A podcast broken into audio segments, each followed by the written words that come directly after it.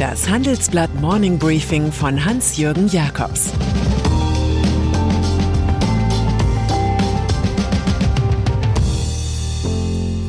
Guten Morgen allerseits. Heute ist Dienstag, der 11. Oktober 2022 und das sind unsere Themen. Wladimir Putins Raketen sind stark, aber ein Verbrechen. Geplante Gashilfen sind schnell, aber ungerecht. Wirtschaftsnobelpreise sind ein Thema, aber ohne Wirkung. Nach einer kurzen Unterbrechung geht es gleich weiter. Bleiben Sie dran. Die Welt steht vor gewaltigen Herausforderungen. Zum einen die Energiewende voranzutreiben und gleichzeitig den Klimawandel einzudämmen. Und auch der Energieträger Wasserstoff gewinnt weltweit immer mehr an Bedeutung. Doch wie geht es weiter? Erfahren Sie mehr auf dem Handelsblatt Wasserstoffgipfel 2024 am 12. und 13. Juni in Essen. Infos unter handelsblatt-wasserstoffgipfel.de. Mit dem Vorteilscode Wasserstoff 2024 erhalten Sie einen Rabatt von 15% auf die Tickets. Raketenterror in der Ukraine. Deutsche Intellektuelle diskutieren derzeit darüber, ob die Männer im Westen durch die Verherrlichung der ukrainischen Kriegsgewalt in ihrem Selbstempfinden wieder zu richtigen Männern werden, oder ob eine nationale Lust am militärischen Unisono die Medien ergriffen hat. Im Osten Europas dominiert aber erneut etwas anderes, die nackte russische Aggression, die brutale Sprache des Kriegs. Es brennen Häuser, es sterben Menschen, alles nicht für Feuilletons gemacht. Aus Vergeltung für einen Anschlag auf die Brücke zur Halbinsel Krim ließ Kreml-Diktator Wladimir Putin gestern mehr als 80 Raketen abfeuern auf Kiew, Lemberg und andere Orte. Seiner Auslegung nach wehrt er sich so gegen Terror. In der Logik des ukrainischen Präsidenten Volodymyr Zelensky dagegen begeht Putin den ersten Akt des Terrors. Nach eher erfolglosen siebeneinhalb Monaten Krieg gibt Putin dem internen Druck von Hardlinern nach und kündigt ein noch härteres Vorgehen an. Mit Belarus unter Machthaber Alexander Lukaschenko steht ein wildentschlossener Kriegspartner zur Seite.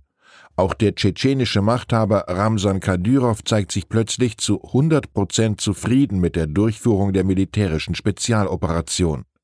Vielleicht auch, weil der hartgesottene Armeegeneral Sergei Surovikin, auch General Armageddon genannt, das Kommando übernommen hat. Die US, NATO und EU wiederum kündigen Kiew Hilfen an.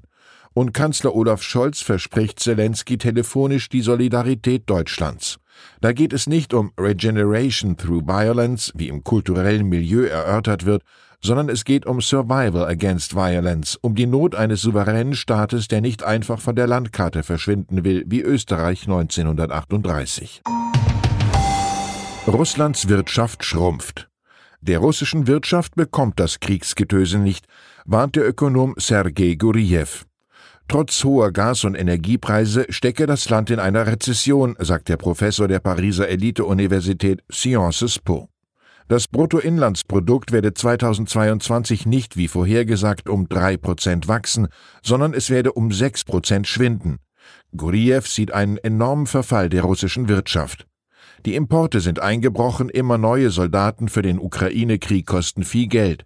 Der Westen solle weiter darauf achten, dass Sanktionen nicht ausgetrickst werden. Es gilt Otto von Bismarcks Klassiker, es wird niemals so viel gelogen wie vor der Wahl, während des Krieges und nach der Jagd. Digitale Überwachung. EU-Innenkommissarin Ilva Johansson hat ein hehres Ziel. Sie will sexuellen Kindesmissbrauch im Internet beseitigen. Aber womöglich erledigt sie mit der Massenüberwachung die Freiheit der Bürger gleich mit. Das haben viele Abgeordnete gestern in einem Fachausschuss des EU-Parlaments befürchtet. Johansson hat sich mit der Teflon-Strategie gewehrt, alles perlt ab.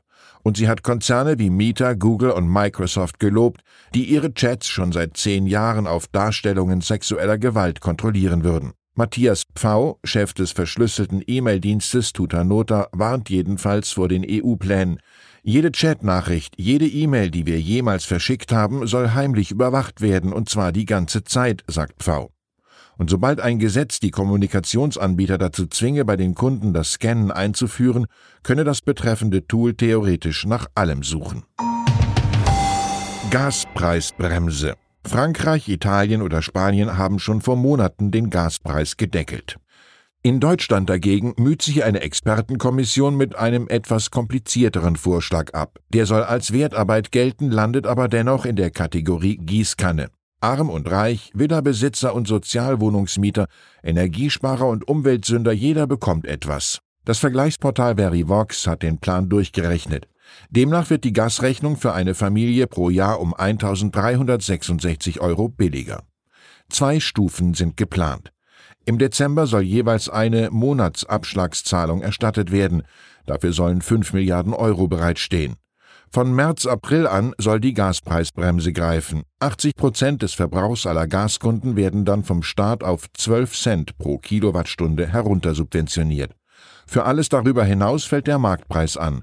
Das Volumen hierfür beträgt 66 Milliarden. Bei 25.000 Industriebetrieben mit speziellem Gastarif sollen 70 Prozent des Verbrauchs subventioniert werden. Das Volumen beträgt hier 25 Milliarden. Mögliche Kritikpunkte an diesen Vorschlägen räumt Gewerkschafter und Kommissionsmitglied Michael Vassialidis ein. Es ist nicht so, dass wir als Kommission nicht eine gerechtere Lösung bevorzugt hätten, aber hier geht Schnelligkeit vor Genauigkeit und Einzelfallgerechtigkeit, sagt Vassialidis. Deutschland sei nun mal besonders abhängig von Erdgas, und sein letztes Mahnwort lautet, es passt nicht zusammen, Fracking-Gas aus den USA haben zu wollen und das Fracking in Deutschland grundsätzlich auszuschließen. FDP nach der Wahlschlappe. Am Tag nach der Niedersachsenwahl haben sich viele Parteien gefühlt wie Chefcontroller von Firmen nach missglückten Rabattaktionen. Den Realismus in nackter Form hat auch FDP-Chef Christian Lindner gespürt. Er muss den Zwangsexodus aus dem Parlament in Hannover erklären. Die Verluste von SPD und FDP zusammen seien größer gewesen als die Stimmengewinne der Grünen. Die Ampel habe an Legitimation verloren. Das sagt der genau rechnende Finanzminister mitten hinein in den Jubel all jener, die Stefan Weil für einen Erlöser der gebeutelten Sozialdemokratie halten. Man kann die Sache auch so sehen, dass aufgrund der gesunkenen Wahlbeteiligung und der schwindenden SPD-Prozente deutlich weniger Niedersachsen als früher ihren untadeligen Premier gewählt haben. Ultrakonservative, die von CDU und FDP enttäuscht waren, zog es nach rechts zur AfD. Linke Kapitalismuskritiker gingen zu den Grünen. Lindner will jetzt Positionslichter besser setzen. Das heißt ökonomische Vernunft gegen den ökologischen Umbau durch die Grünen und den sozialen Ausgleich der SPD. Als erstes verkündet Lindner, dass der vom grünen Wirtschaftsminister Robert Habeck geplante Weiterbetrieb von nur zwei Atomkraftwerken allein nicht ausreichend sei. Es seien weitere Schritte notwendig. Und so gibt es noch kein grünes Licht für Habecks Vorhaben, die Atomkraftwerke ISA 2 und Neckar-Westheim als Einsatzreserve vorerst in Betrieb zu lassen.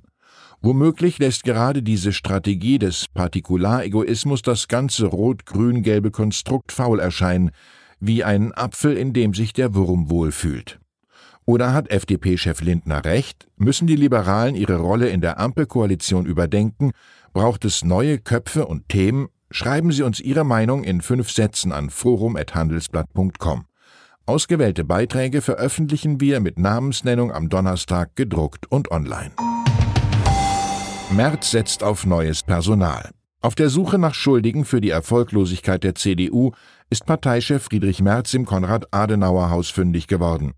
Er ersetzt den 2019 eingesetzten Bundesgeschäftsführer Stefan Hennewig durch Christoph Hoppe. Der war zuletzt Deutschlandchef des Rüstungs- und Luftfahrtkonzerns Thales. Vor 30 Jahren hatte der Mann schon mal in der Unions-Bundestagsfraktion und im Kanzleramt für Helmut Kohl gearbeitet. Die strategische Kommunikation der CDU verantwortet künftig die bisherige Unternehmensberaterin Katrin Degemeyer. Sie hat vorher für die Boston Consulting Group und für den Bayerischen Rundfunk gearbeitet. Dass Merz an der Spitze der CDU eine unglückliche Figur abgibt und im niedersächsischen Wahlkampf wie ein Sozialtourist gewirkt hat, wurde gestern in den Gremien der Partei offiziell nicht erörtert. Wirtschaftsnobelpreis. Und dann ist da noch der frühere US-Notenbankchef Ben Bernanke.